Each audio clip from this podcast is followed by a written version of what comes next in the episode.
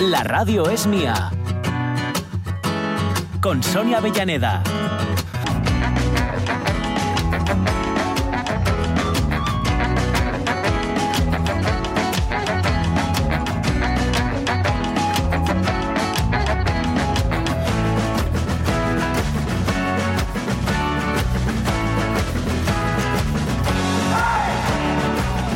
Segunda hora para la Radio es mía, en esta hora extraña que para nosotros comienza a las 12 y 14 minutitos. Minutitos que nos llevarán, bueno, pues repasando algunas cuestiones habituales. Sabéis que no podemos comenzar este tiempo sin que nuestra millennial de cabecera, Claudia García, observe el mundo, observe su entorno y desde su plaza particular nos haga un, un pestañeo de lo que puede encontrar y de lo que puede entender. Sabéis que metidos en estas lides de intentar entender lo que nos rodea está Lucía López Santos.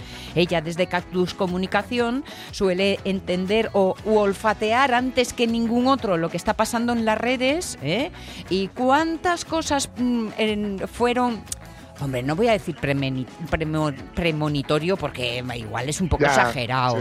Pero olfato, olfato, la chica tiene. No, no, tiene, ¿eh? tiene buen olfato, tiene buen olfato. Generalmente, donde pone el ojo, la bala acaba apareciendo. Le, escuché ahí hablar por primera vez, por ejemplo. De TikTok, exacto. y de DAL-E, la inteligencia artificial que crea fotografías. y de tantas otras cosas. Y hablando de cosas particulares, desde luego, uno que lleva la palma aquí en este programa es Carlos La mm. Peña. Ya sabéis que nos trae a modernos y modernas de otros mm. tiempos. Y así es como llevamos pues unos cuantos capítulos ya que yo voy perdiendo la pista, pero es que la vida de la artista Leonora Carrington está mm. resultando ser de un apasionado, de un arrebatado que de todo le pasa a esta chica, esta chica señora mujer, que la verdad es digno eso, de ser protagonista y con todo lujo de detalles del tiempo que Carlos La Peña le dedica a esas figuras que pueden pasar desapercibidas, pero no por falta de poderío o de potencia. Así que eh, estábamos por, eh, por mundos mexicanos, por tierras mexicanas, y allí volveremos antes de cerrar la hora. Y desde luego que tenemos eh, un Facebook que repasar y unos noticiuques que están en el tintero todavía. Pero si me permites, Jorge, antes de volver a, abrir nuestra presa, escuchemos a nuestra querida y buena observadora, a Claudia García.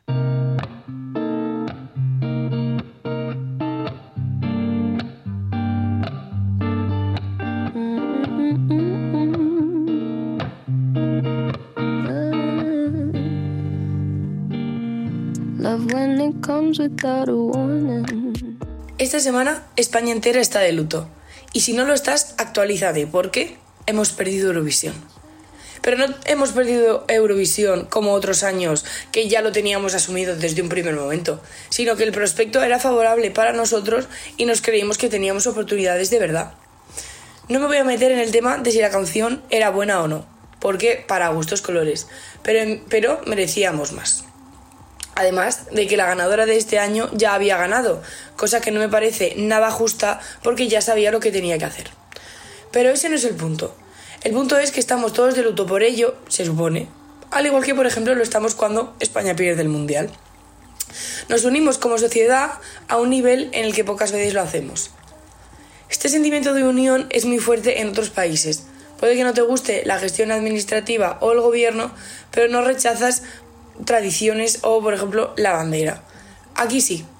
Pero no es que se rechace, sino que tenemos un pasado tan convulso que no hay ningún símbolo nacional que no tenga un doble significado.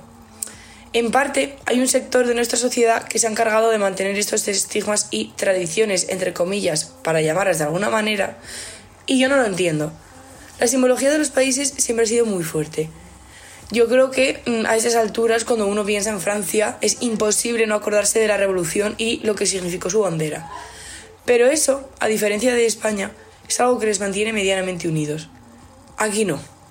En España tenemos que o ganar Eurovisión o que marque Iniesta un gol para sentir que todos compartimos algo. Y en parte me parece muy triste, viendo cómo tenemos más o menos la libertad de pensar como queremos, un privilegio que en otros países no tienen. Y tampoco nos tenemos que ir muy lejos para ver estos países. En Turquía están siendo las elecciones para ver si al fin gobierna alguien que deje, por ejemplo, que las mujeres puedan estudiar libremente sin permiso de sus padres. O en Ucrania, que sigue cada día resistiendo los ataques rusos.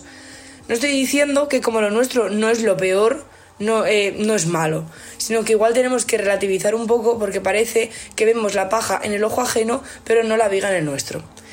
Por eso, momentos al año como Eurovisión, pues siempre están bien. Y ya, hablando un poco más del show, a ver si por favor ganamos alguna vez antes de que yo cumpla 25, 30, que si no igual llega un punto en el que no aguanto de pie viéndolo en directo y la verdad que me haría muchísima ilusión.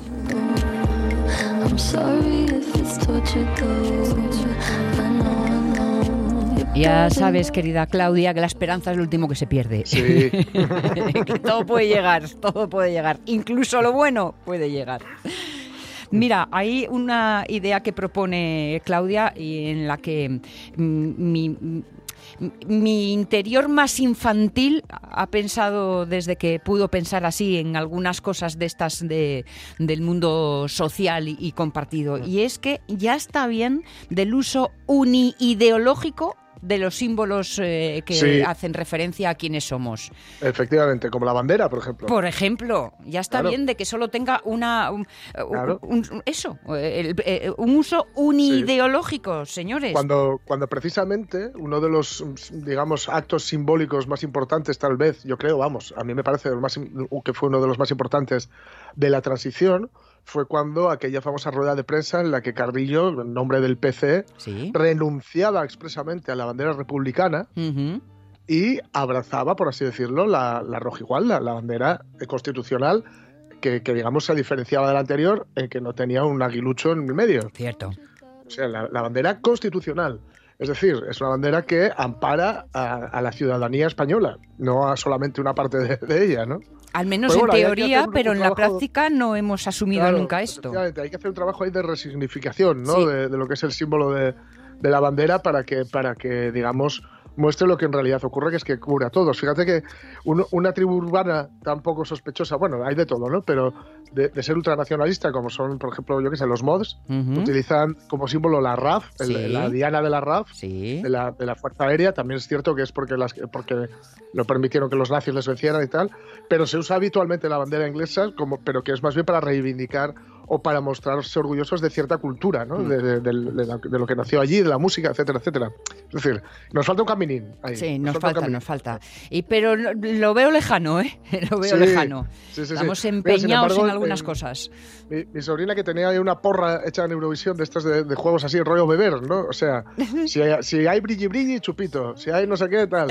Una de las cosas que se pusieron, que la, que la Se pusieron de algún tibios entonces con el brilli se brilli. pusieron, claro, imagínate, una de las cosas era si salía eh, una bandera de Asturias. Y yo no vi bandera de Asturias, pero sí vi el, una que ponía potes. Bueno, oye. a falta de ombligo pelusilla. Claro, claro, claro. Ay, señor, señor. Las 12 y 22 minutos. Vamos a ver que seguro que las redes se pusieron tibias con Eurovisión. Se ponen tibias con todo.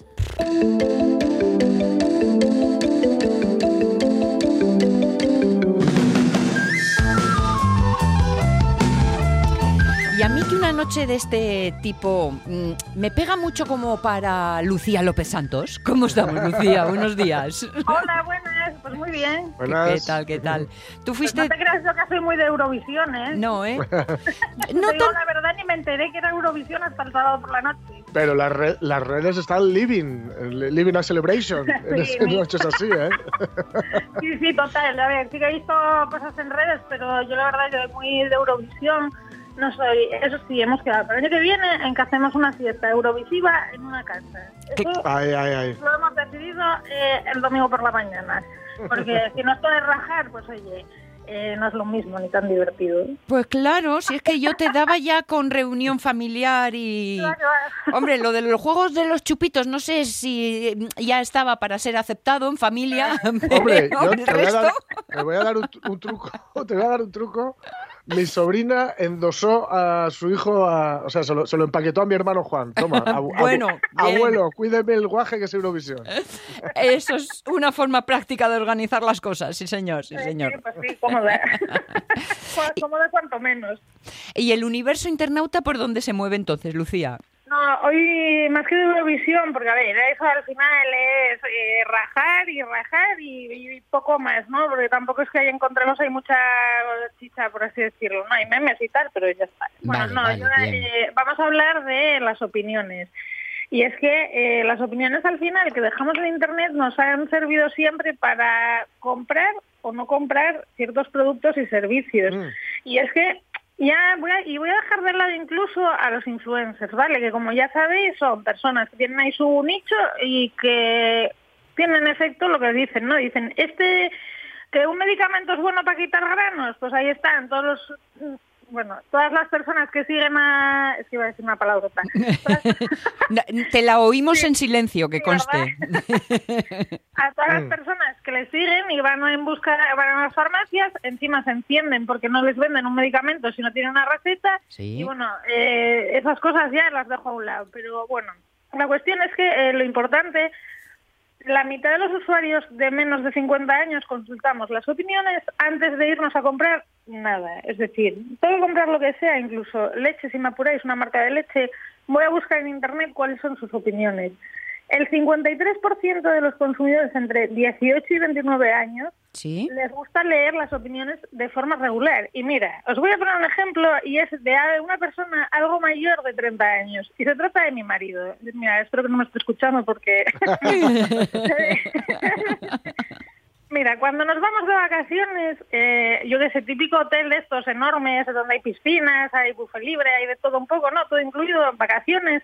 eh, él se dedica a mirar las reseñas desde que reservamos el hotel hasta que llegamos al hotel. Sí. Y de repente te dice un día, eh, cuando queda, yo que sé, ponte que quedan 15 días para marchar de vacaciones. Se, Pues se pone serio, reseñas- se pone serio, te mira a los ojos y te dice. Lucy, nos equivocamos. No, no, al contrario. ¿eh? Vale. Normalmente, precisamente, y gracias a las opiniones, suele escoger, digo, suele escoger, por estas cosas las delego en él, eh, buenos hoteles. Entonces me dice, hoy, por- hoy, iba a decir hoy por la mañana, sí, me voy a ir, ya me habéis pillado. Bueno, eh, dice, pues que sepan que hay cinco opiniones nuevas desde antes de ayer. Y digo, ah, ¿y qué tal? Y dice, no, pues muy bien, que la comida está muy bien, que es muy variada, que no sé qué. Y digo, madre mía. Y estoy dando datos de personas de menos de 30. Mi marido ya se acerca más a los 40 que a los 30. Entonces, bueno. Tú sigue, tú lo sigue por ahí. todos. Bueno, la cuestión es que al final mm, las miramos de forma recurrente, sobre todo en sitios o a los que vamos a ir o que ya conocemos. ¿Por qué? Porque nos gusta saber un poco lo que está diciendo la gente de esos sitios en concreto y para eso generalmente tiramos de Google Reviews. Ajá. Luego, eh, por otro lado, tenemos que el 40% de los usuarios deciden o no comprar un producto en función de leer una o tres reseñas. Es decir, es la mitad de la población que compra, ¿eh? O sea, no es moco de pavo el que nos estemos preocupando, eh, sobre todo en las agencias de comunicación y de marketing, cada vez más en lo que dicen, en cómo se dice y en cómo se responden. Que esa, Claro. esa la dejo para otro día, ¿eh? La Vale, de muy importante, muy importante. Es mm, Mm. cómo actuar, cómo reaccionar. Exacto, Bien, bien. Exacto. Y luego, eh, por último, al final, el 40% también, casi el 50% de la población, bueno, ahí, ahí, eh, expresamos lo que opinamos y lo que sentimos cuando vamos a los sitios en nuestras redes sociales. Ya no solamente en las opiniones Sí. de la empresa, sino en nuestros propios, ay, mira qué restaurante estoy, es que es fantástico, o es que vaya basura, o es que había hormigas, o es que lo que sea, ¿no? Bueno, Sí. Eh, Bueno, lo de las hormigas es para decirlo. Sí, bueno, es que digo lo de las hormigas porque a mí personalmente me da muchísimo asco. Y el otro día fui a jugar un torneo de pádel y había hormigas en el vestuario. Y me dio, Uf. mira, casi me, casi me da algo, pero digo, si aquí no hay comida, ¿cómo estará donde hay comida? Pubitinas mías. Ay, Qué no, es que no puedo con incomprendidas. hay gente que no puede con las cucarachas, pues yo con las hormigas. Bueno, eh, dejando aquí bobadas aparte, sigo.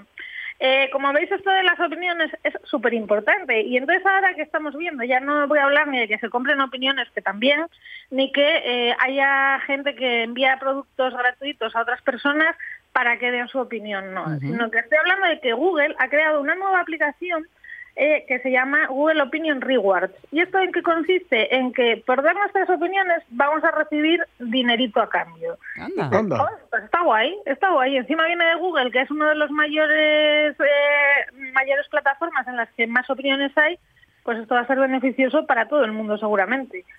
Eh, ¿Qué pasa? Tenemos ya aquí, ya empezamos con peros, ¿no? Sí, Los sí. peros es que de momento en. España no está disponible, solamente está en Estados Unidos, Canadá, Alemania y el Reino Unido. Eh, lógicamente, yo entiendo que esto no va a tardar en aparecer en España, porque todo el mundo que es, tiene un poco así de, un poco de, yo qué sé, de, no sé si prejuicios, pero bueno, eh, la cultura española nos gusta hablar. Entonces, si nos gusta hablar y nos gusta encima recibir cosas gratis, eh, ¿cómo no vamos a estar ahí dentro de esos países prioritarios? Pero no? vamos Seguro a ver, pero vamos a ver más de cántaro, que nos paguen por cotillear. Pero, Hombre, pero vale. si Sí, es lo sí. que más nos gusta. Encima. Exacto. Entonces, bueno, eh, y otro hándicap también es que solamente va a estar disponible de momento para las eh, eh, para los usuarios de Android, ¿vale? Eh, iOS de momento no está contemplado, pero yo lo mismo, no descarto que en breve esté España y e iOS. Entonces, bueno, aquí básicamente va a ser, nosotros vamos a descargarnos esa aplicación y con una cuenta de Google, una arroba Gmail, vamos a poder acceder a un montón de encuestas y de eh, productos y servicios donde vamos a dar las opiniones que tengamos de ciertas cosas. Y ellos, a cambio de estas cosas, nos van a dar dinero. Eh, ¿Cuánto dinero? Pues entre 10 céntimos y un dólar. Digo un dólar porque todavía de momento solo están dólares. Vale. Pues, hacéis el cambio al euro. Yo ya sabéis que de mates no soy, pero bueno, lo que corresponda. Bueno, luego traducimos cuando se- eh, tengamos miles, Eso no te es. preocupes. Eso es.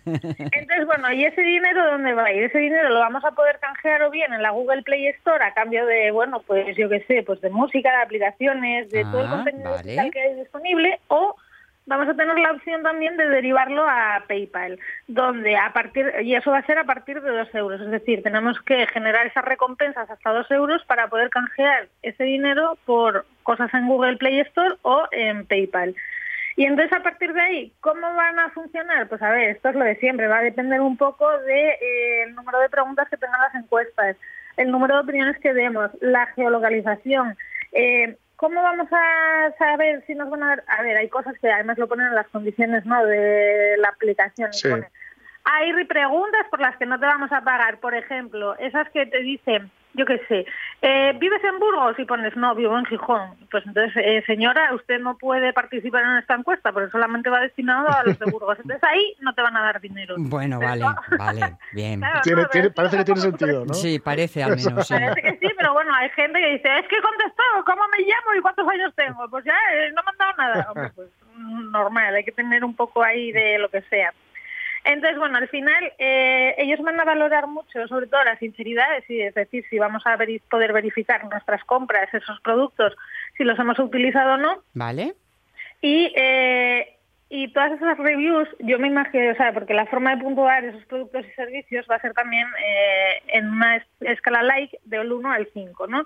Entonces, eh, cinco, una estrella, muy malo, cinco Mm. estrellas, genial. Bien. Y eso yo me imagino, digo me imagino, porque esto sí que no lo he leído en ningún sitio, eh, se va a trasladar a las opiniones que aparecen actualmente en Google.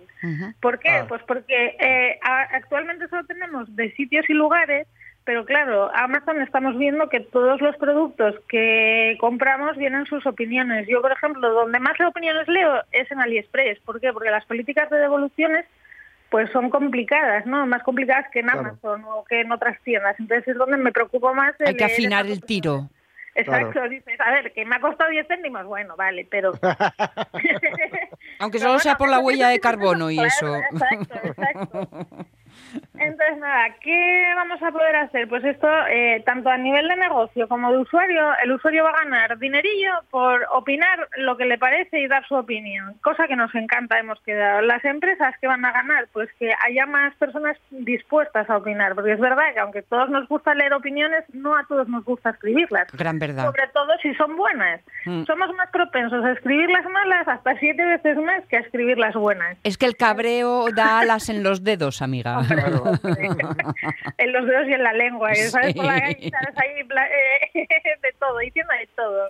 Entonces, bueno, Eh, sobre todo, no que ¿cuándo va a estar disponible en España? No lo sé, pero me imagino que pronto y esto yo creo que va a ser algo que va a ayudar muchísimo tanto a pequeño negocio como a consumidor. Bueno, ¿Por pues- qué? Por los cuatro factores que hemos dicho al principio.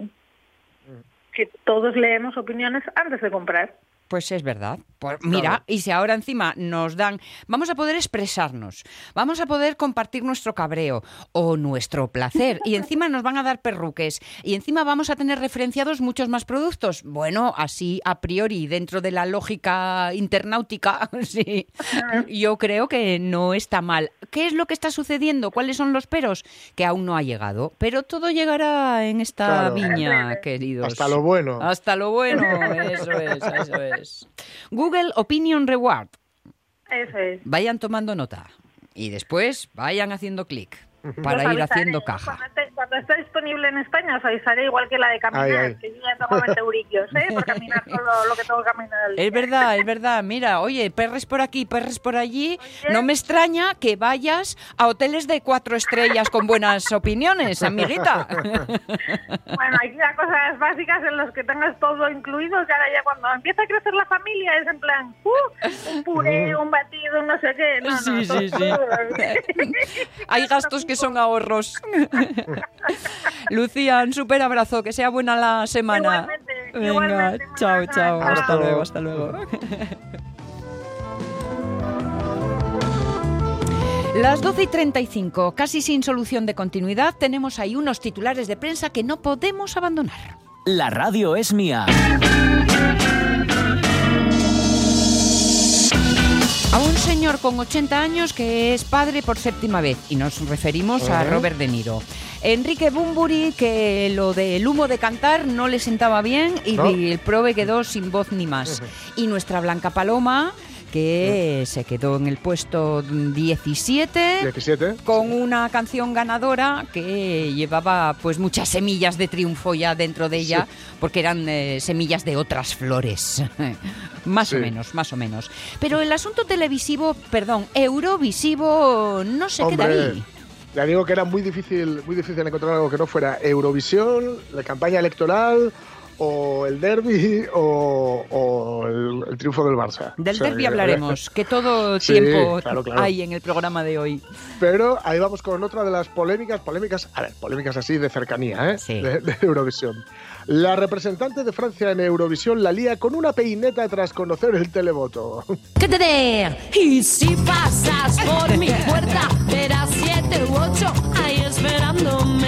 Pues sí, efectivamente, básicamente es, es lo que lo que quiso transmitir eh, la Zarra, la Zaga, entiendo que es, eh, que es la, la representante de, de, de Francia en Eurovisión, Sí. quien ya, o sea, se tenía en muy, alto, muy alta estima, porque ya cuando la presentaron, eh, los comentaristas de Radio Televisión Española, Sí. que yo entiendo que mandan una hoja de prensa con, en, en varios idiomas para que to- y todos dicen lo mismo, ¿no? Porque y dijeron que ella ella se consideraba algo así como creo que era un cruce entre Audrey Hepburn y Catherine Hepburn o algo así o bueno dos, dos damas del Hollywood clásico que luego en fin habría que fijarse yo no lo hice porque no Sí, no- más no lo bien, vi. vale, vale. no, no la vi yo tan viva, ¿no?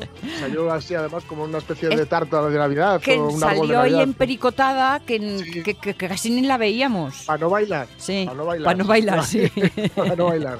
Bueno, pues no gustó mucho al jurado y no gustó mucho al público. Ujú. Eh, y cuando salió el voto del público, la tía así como muy diva, en el momento que la, bueno, claro, la, la, la sacaron a la televisión, ¿no? Sí, la pusieron y enseñó el dedo corazón, Ya. ¿no? Así, gesto, Y- el gesto sin es- anillo el- ni nada, ¿no? Sí, nada, nada. Y Vale. El gesto iba como para ele- elegante, ¿vale? Porque hace así como una, una, una vueltita la, de la muñeca, pero luego eh, todos esos dedos se le desmayan excepto uno, Ya, que, que ya, queda, ya, que ya, queda ya. apuntado a la cámara. Luego tuvo que, evidentemente, emitir un comunicado explicando su gesto, bueno, pues dando excusas y explicaciones y pidiendo perdón. ¿Qué ocurre con esto? Claro, es lo de siempre. Insistimos en que eh, el representante o los representantes o los y las representantes eh, lo hacen en virtud de, o sea, representan a Radio Televisión española, francesa, en fin, las televisiones públicas. Sí, sí, sí. Con lo sí. cual, mm, no puedes, esto no es, a ver, si tú vas a una televisión privada, en un evento privado y por tu cuenta y riesgo, y haces un gesto así, pues te representas a ti mismo y ya está, ¿no? Hmm. Pero en este caso, claro, hay una serie, además, eh, tiene una serie de, mm, digamos, de normas bastante estrictas, ¿no? Que, con todo lo que tiene que ver con la educación, con la política, etcétera, en Eurovisión. Y desde luego esto incluye el no hacerle una peineta, no enseñarle ese dedo en concreto Lo de los a la cama. Lo de los mínimos de educación, mm, vamos, que no deberían ni de venir por contrato, sino simplemente Pues es- por lógica mental. Pero a Claro, veces, Sí, en hay, fin. veces que, hay veces que no es así, hay veces que no es así. Oye, hablando, así que bueno, nada. hablando de lógicas, hablando ¿Sí? de lógicas, mm, se supone que ese es el gran fuerte del próximo protagonista. Sí. Así es como ChatGPT quema casi 2 millones de dólares al día y la cuenta va a ir a más. Enséñame la pasta. Spot for a Glock. I took the loss over floss, but still got it knocked. ¡Basta! Pues será por perres. Pero nos, es- nos estás diciendo entonces, Jorge Alonso, que la más inteligente del mundo, que es ahora aquí la, la de los bits, mm, resulta que no está siendo rentable. No está siendo rentable porque en realidad, si os dais cuenta, vosotros la usáis. La conozco y... Claro, y- pero no la usamos aún. No, eso es verdad. Claro. Eso es ¿Por verdad. qué? Porque todavía hay que, digamos, eh, perfeccionarla a nivel usuario. Vale. Hay- hay, mm, sí que hay, digamos, hay, hay formas de usarla, pero Sí. de momento son de pago. Hay Ya. pocas, hay pocas de gratis. Eh, hay un chat GPT muy fácil que es el de Bing, el buscador Bing, Sí, que pertenece por a Microsoft. ejemplo. Que tienes una opción, tienes una opción hacia la derecha y en Skype ahora también la hay. ¿no? Para buscar algunas cosas así sencillas y tal, pero bueno, no es toda la potencia de lo que va a tener ChatGPT, donde ya sabéis que tú lo pones unos parámetros, le puedes decir, eh, dime, hazme un resumen del partido de ayer de Barça- Espa- Español-Barça. Los prompts. y pum, te manda una parrafada, ¿no? Contándotelo, porque lo que hace es pues ir a las estadísticas y coger cosas aquí y de allá y te hace una, un resumen y te lo, te lo vuelca, ¿no? Digamos. Sí, sí. Bueno, claro, ¿qué, es- qué ocurre? Que hay que afinarla, hay que afinarla mucho todavía. eh, y hay que acercarla a la gente. Entonces, de momento, lo que est- estamos en fase de investigación. Ojito, porque eh, o- igual lo dijimos lo mismo con el metaverso, pero esto viene para quedarse. ¿eh? Sí, sí, sí, Es- sí. Esto viene para quedarse. De hecho, el metaverso se ha ido al garete un poco por esto. Del ¿vale? metaverso oímos mucho hablar y poca realidad, Sí, y sin embargo es. aquí ya está Eso colándose por todos los rincones. Que, que ya hay universidades en Estados Unidos donde se permite el uso del chat GPT Pues fíjate. para, para elaborar apuntes, para, para un montón de, de historias, ¿no? No para los exámenes, de momento. Porque Bueno. pero también pensad que los Estados Unidos son muy de examen tipo test. Con lo Es, cual, es una herramienta que hay que afinar cómo Sí, se utiliza sí, sí. para convertirse en un No, verdadero experto, sí señor. Fíjate, no vamos a meternos así en rollos, pero pensad también que, eh, bueno, está la, la empresa que de momento va en cabeza es OpenAI, ¿no? Sí, que es un juego de palabras entre ojo abierto y OpenAI, eh, Exacto. inteligencia artificial, ¿no? Y mm, eh, no, no olvidemos que, por ejemplo, Microsoft, que se ha unido, se, se ha, que ahora, lo- ahora lo vamos a comentar, es quien está poniendo la pasta, porque OpenAI no la tiene, no tiene tanto dinero. Eh, digamos, había otras inteligencias artificiales diferentes a ChatGPT que se estaban preparando. Sí. Algunas eran de Microsoft, otras eran, creo que había una de que estaba haciendo Meta, de Zuckerberg, de, de Facebook, etcétera. Y no recuerdo ahora mismo, perdonadme que no, que no me acuerdo, ¿eh? pero no recuerdo ahora mismo, una de ellas se paró, se paró la investigación porque se temía que estaba desarrollando conciencia. ¿Vale? Bueno, bueno, se habla sí de esa conciencia eh, a la que se le da edad eh, de madurez en función de cómo va creciendo Pero y autodesarrollándose. Eso es, una de ellas, digamos que les estaba saliendo demasiado buena, ¿no? Entonces Ya. tuvieron que pararlo porque, desde luego, a haber que legislar, etcétera. El caso es que hasta que lleguemos ahí, hay que, ya digo, afinar mucho la herramienta. Y que no olvidemos que es una herramienta, ¿eh? al fin y al cabo. Sí. Pues la empresa, la empresa que está detrás, ya digo, OpenAI, ha perdido, no es perder, ¿eh? es invertir, pero bueno. Eh, desde 2022, 540 millones de dólares, Ole. ¿vale? Sin embargo, sin embargo, se la ve con buenos ojos a la empresa y se dicen que sus costos operativos todavía podrían crecer más, es decir, que podrían invertir más, que podrían, entre comillas, perder más Sí, todavía. sí, entre Y- y- muchas comillas. Sí, y Microsoft es la que, digamos, le está dando de comer, ¿no? Le está diciendo que tiren hasta donde tengan que tirar. Esto es como el pobre Paquirri, usted corte lo que tenga que cortar, ¿no? Cuando le pidió el toro, Sí, el es pozo verdad, blanco. es verdad. Porque el- eh, está en el horizonte esa inteligencia artificial general Claro. que de momento vamos como a cachinos, ¿no? Eso es, que es la que bueno, podrá mejorar sus propias capacidades, la que podrá reconocerte, conocerte, etcétera, etcétera, ¿no? Bien, ¿sabéis cuánto piensan recaudar? ¿Cuál es el, lo que han estimado que van a recaudar en los próximos años? ¿Cuánto? Voy a deciros de, de nuevo que desde 2022 han, han invertido, no perdido, 540 millones de dólares. Vale, 540 540, ¿eh? frente a... 100.000 millones de dólares. Bueno, 100.000 millones de dólares es lo que tienen pensado. ¿Cómo se van a recaudar? Pues porque habrá una versión normal, otra versión de pago. claro, En las versiones normales habrá publi, esa publi va a haber que pagarla, claro, etcétera, claro. etcétera. ¿no? Pues Entonces, oye, pensad que vamos a utilizar el chat GPT como ahora utilizamos los buscadores. Exacto, exacto. A ver, como poco, ¿no? de- Eso va a ser un poco lo que, lo que ocurra. de esta digamos. forma directa. Así que con estas cifras, señores, pongan otra ronda de ahí, que esto Claro, tira que claro, sube. Claro, claro. Las 12 y 44 minutos. Mm, Podemos acercarnos a la vida de nuestra queridísima Carrington. Sí. tenemos, tenemos un objetivo que es mm, conocer su vida al tiempo de esta moderna en tierras mexicanas. Esto todo si conseguimos establecer comunicación con Carlos La Peña, que yo veo a José ahí buscando el contacto estrecho en la lontananza, pero su cara de frustración no sé no. mm, qué quiere decir. Nada Sí. bueno por el momento, ¿no, José? Tenemos otra noticia por ahí si quieres, ¿eh? Sí. O sea que no hay problema. Bueno, pues entonces, mira, vamos a repasar mientras eh, reorganizamos nuestras naves con esa última noticia por Sí. aquello de, bueno, Sí, no dejar en el tintero ningún Claro. titular. Y decimos, no, tenemos un día, un día murnio, pues tal vez sea por esto. Sembrar las nubes para que llueva. Una idea que no acabará con la sequía. ¿A qué huelen las nubes? ¿Eh? ¿A qué? Sea, Esa Pues ha sido México- siempre la gran pregunta. Eso es. En México hay yoduro de plata. en México están disparando, tirando yoduro de plata para aumentar las precipitaciones. Esto es en serio. ¿Eh? Están tirándolo hacia, hacia las nubes para intentar cargarlas, por así Sí, decirlo, ¿vale? sí.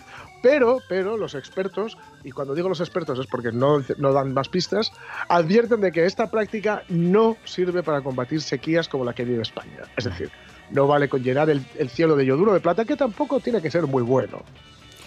Por otro lado. Parece que en esto de, de, mm, de José, toma José, te envío ahí eh, un mensajito para que tengas lo que estás Sí. buscando.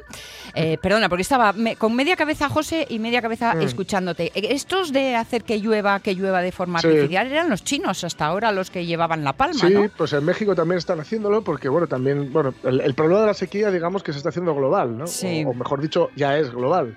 Eso me Lo que pasa es que, claro, para sequías puede servir para, de momento al menos, parece que puede servir para, mm, en un lugar concreto, algo de agua. Sí, de forma muy puntual, Evidentemente, de la, la sequía estructural, Claro. que es la que estamos padeciendo en España y en Europa y en el mundo, y lo que te rondaré morena si no se ponen ya las, las digamos, eh, bueno, en marcha todo lo que, lo que, todos los objetivos del milenio que ya no van a ser, pues eso no, no vale con tirar, con tirar yoduro de plata, o sea, no vale con hacer la danza de la lluvia tecnológica, Mm.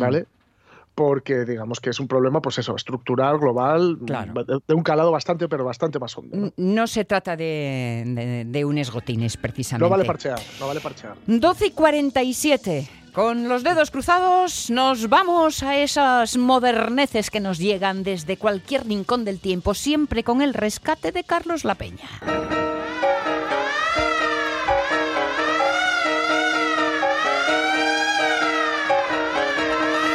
Carlos La Peña, Carlos La Peña, ¿cómo estás? Buenos días. Pues muy bien, aquí estoy, en medio de la calle. Con, todo el ruido, así que me imagino que podréis oír autobuses y todo. Los oímos, los oímos. Claro, te vas por ahí por los mundos y tenemos que recogerte en cualquier Sí. esquina de la calle, amiguito. Y además que sí, en una esquina, como debe ser, debajo de la parola. Bueno, pues oye, a ver lo que el tiempo nos permite y a dónde nos vamos, porque tenemos una eh, eh, intensísima historia que compartir. Una historia que vino para unos días y ya veis que lleva con nosotros unos meses. Han sido ocho capítulos de Modernas de otros tiempos dedicados a la pintora anglo-mexicana, a la artista Leonora Carrington. Su vida, su obra, sus rebeliones contra el mundo, una civilización que no tenía espacio para ella tal y como era y su rebelión contra una sociedad de la que pedía cosas distintas de las que ella quería hacer. Rebeliones que le hicieron llevar una vida más o menos complicada, pero seguramente, Carlos, mucho más plena. Sí, vamos, desde luego todo hacía pensar que aquella chica que nació en Inglaterra en 1917, que era heredera de una familia muy rica, tendría una vida llena de comodidades y tal vez de aburrimiento y de mediocridad burguesa que tal y como había decidido su familia y era de ley que pillaría un buen marido y una buena posición social sin que nada excepto la vida le faltara. ¿no? Pero ya desde niña Leonora se rebeló contra lo que la familia esperaba de ella. Primero, cuando fue expulsada de los colegios para jovencitas de buena familia en Inglaterra, en Florencia y en París. Luego, cuando, pese a ser presentada en sociedad ante el rey de Inglaterra, se negó a buscar marido entre la Gini. Y después, cuando, terrible escándalo familiar, decidió unirse a los a los surrealistas en general y al pintor Max un artista degenerado veintipico años mayor que ella en particular. También ante los surrealistas se rebeló contra el papel que le reservaban como mujer de musa o amante. Ella era una artista que no estaba dispuesta a quedarse a la estela de nadie. Pero ninguna de estas rebeliones le iba a salir gratis. Tras una temporada muy fértil en el sur de Francia con más Ernst, todo salta por los aires con la Segunda Guerra Mundial. Su amante es detenido por las autoridades francesas por ser alemán, aunque los nazis también hubieran querido quitárselo de en medio. ¿no? Leonora, muy afectada por la terrible situación, huye a España donde nada más llegar es violada por una manada de requetés y su padre decide ingresarla en el terrible manicomio del doctor Morales en Santander. Una experiencia terrible que no puedo superar del todo nunca. Una experiencia que en todo caso ella trató de exorcizar con un texto sobrecogedor, Memorias de Abajo. Sí, vamos, ya, eh, ya más adelante en Ciudad de México acude al doctor Pierre Maville, que le aconseja que para superar el terrible recuerdo de esa historia que la cuente. ¿no? En agosto del 44, nuestra moderna se lo dicta en francés a la esposa del doctor, a Jean Begnen. Al año siguiente aparece traducida al inglés en la revista VVV, la revista surrealista que promueve Breton en Nueva York, en la que Carrington fue la autora más joven y además la única mujer. Entonces también se publicó en francés en la revista Fontaine. Para leerla en castellano hubo que esperar hasta 1991 que lo publicó Siruela. Con el mismo título de Memorias de Abajo, pintó también un cuadro que le regaló al hombre que en Lisboa se casó con ella para ayudarla a escapar de la casa de locos sudafricana en la que la quería internar su padre, Renato Leduc.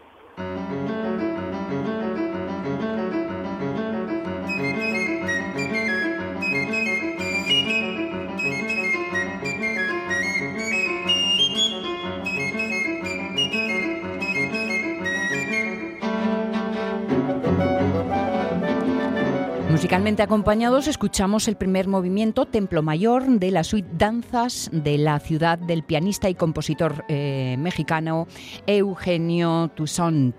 Nada que ver, pese al apellido, con el famoso pianista de Nueva Orleans, Alain Toussaint.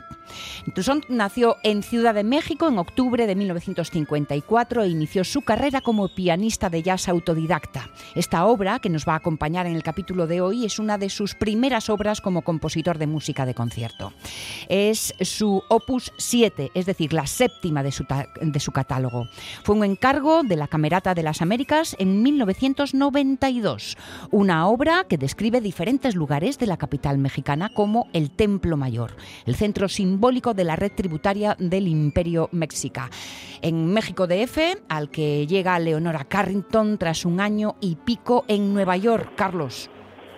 Sí, ahí es donde nos quedamos la semana pasada. Recordemos que una vez más nuestra moderna se había revelado contra lo que se esperaba de ella. Nueva York era el sitio ideal para triunfar como artista, pero ella nunca gustó del camino sencillo y mucho menos de quedar bajo la protección pues de más o del propio movimiento surrealista. Entonces, dado que su marido Renato Leduc quería volver a México, ella se fue con él a finales de 1942.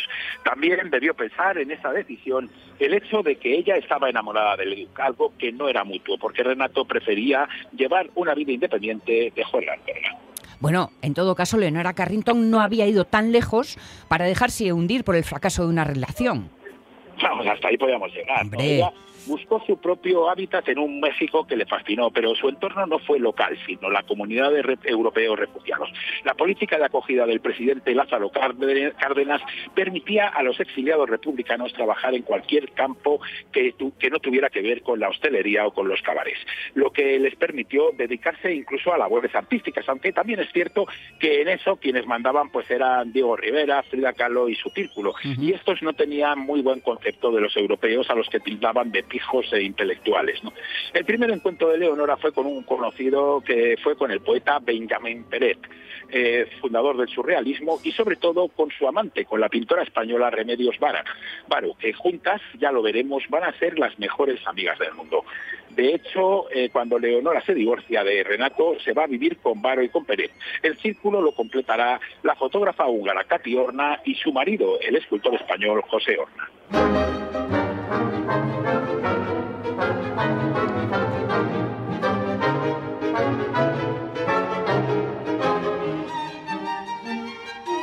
La Alameda Central está en el centro histórico de Ciudad de México y es el jardín público más antiguo de América. Eugenio Tussaud describe su barullo urbano en esta tercera danza de las danzas de la ciudad. Con distintos conjuntos de jazz, hizo una carrera muy interesante en Estados Unidos, donde llegó a trabajar con Hel Albert o incluso llegó a ser director musical de Polanca. En 1986 regresó a México donde trabajó como compositor durante los siguientes 25 años. A través de Katy Horna, Leonora Carrington conoce al que será su próximo marido y el padre de sus dos hijos. Y estamos hablando de Chiqui Weiss. Weiss y Inge Emerico Weiss Schwarz. Había nacido en Budapest el 21 de octubre de 1911. Era pobre y judío en un momento y lugar donde triunfaban precisamente la apolofobia y el antisemitismo. Era uno de los cuatro hijos de un guarnicionero que murió en un accidente a finales de la Primera Guerra Mundial. Ante la situación de pobreza extrema, su madre decidió enviar a uno de sus hijos a un orfanato de niños judíos. Como podéis imaginar, el elegido fue Chiqui, que tenía cuatro años y además pues era el niño más pequeño de allí. ¿no? Una infancia muy jodida que nada tenía que ver con la de Leonora, pero ambos coincidían en su fuerte espíritu y en su carácter rebelde y subversivo. Al salir del hospicio, Chiqui se hizo muy amigo de Henry Erno Friedman, de Bambi, el que luego será conocido por el seudónimo de Robert Capa. Chiqui y Bambi se hicieron fotógrafos y discípulos del pensador antifascista Lajos Kazak y marcharon a París a malvivir de la fotografía. Cuando estalló la guerra civil, Bambi se fue a España con su novia Gerda Taro. Chiqui se quedó en París encargado de vender las fotografías que le mandaría la pareja, firmadas por un inexistente fotógrafo americano llamado Robert Capa, que se va a convertir en el más famoso del mundo. Y es una historia pues que ya muchos ya conocerán y no lo vamos a contar ahora. Por cierto que Chiqui era amigo de juventud de su paisana, de Katy Horna, y cuadrará perfectamente en esa nueva familia que Katy, Remedios y Leonora van a montar en México. Sí, además Chiqui era un tipo muy simpático, era divertido, inteligente y además muy buena gente. Tenía treinta y pocos, pero la calvicie le hacía parecer mayor. Su amor no fue fogoso, pero siempre estuvo allí apoyándola y complaciéndola, sin acapararla y sin eclipsarla ni como mujer ni como artista. Se conocieron en el año 44 y se casaron en 1946. Leonora, que tenía 29 años, ya estaba embarazada y exultante. Así le escribía al galerista neoyorquino Pierre Matisse. Estoy pintando mucho y espero que hacia el año que viene se me abran oportunidades lucrativas. No estoy seguro. En cualquier caso, mis responsabilidades aumentan debido a que estoy en el quinto mes de embarazo. Así que si nace vivo y con el número normal de manos y pies y etcétera, y con aspecto de animal humano más o menos ordinario, le regalaré una exposición de pinturas con todas sus ricas posibilidades. Como sin duda sabes, me he vuelto a casar y soy completamente feliz. Y quizás por primera vez en mi vida vivo en paz. El 14 de julio, con el número habitual de manos y pies y aspecto ordinario de animal humano, nació su primer hijo, Harold Gabriel Weiss Carrington. Aunque siempre lo llamaron Gabriel, también llevaba el nombre de Harold, el padre de la madre.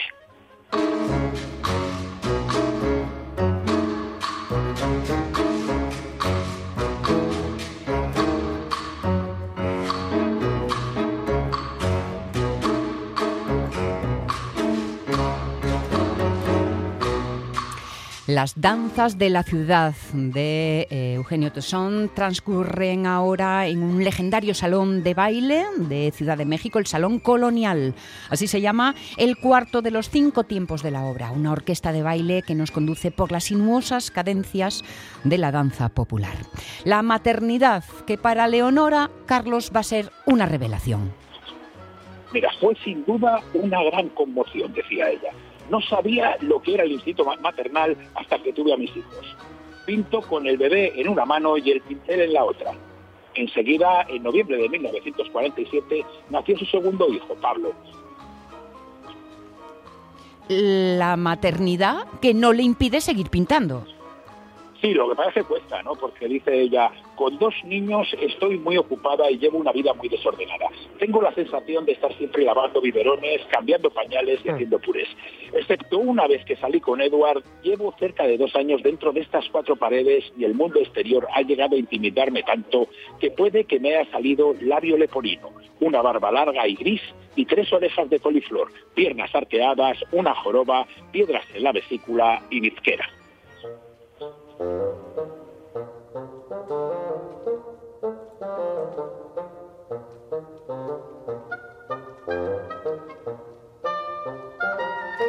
Pues con esta música, la plaza de Tlatelolco, una de las tres, eh, eh, la de las tres culturas, que es como finalizan las danzas de la ciudad. Si te parece, Carlos, nos vamos a quedar aquí eh, preparando la exposición de Leonora y a ver en qué queda la cosa. Muy bien, pues eh, además será una historia fascinante, como podéis imaginar. No nos cabe duda con esta mujer que nos lleva de hito en hito. Eso sí, siempre con una historia tan bien contada como haces con nosotros cada, cada semana. Un abrazo fuerte, don Carlos. Un abrazo muy fuerte, hasta la semana que viene. Chao, chao, chao. Pues nos quedábamos ahí dispuestos a, a abrir la exposición, pero hagamos las cosas en ritmo y forma como corresponde.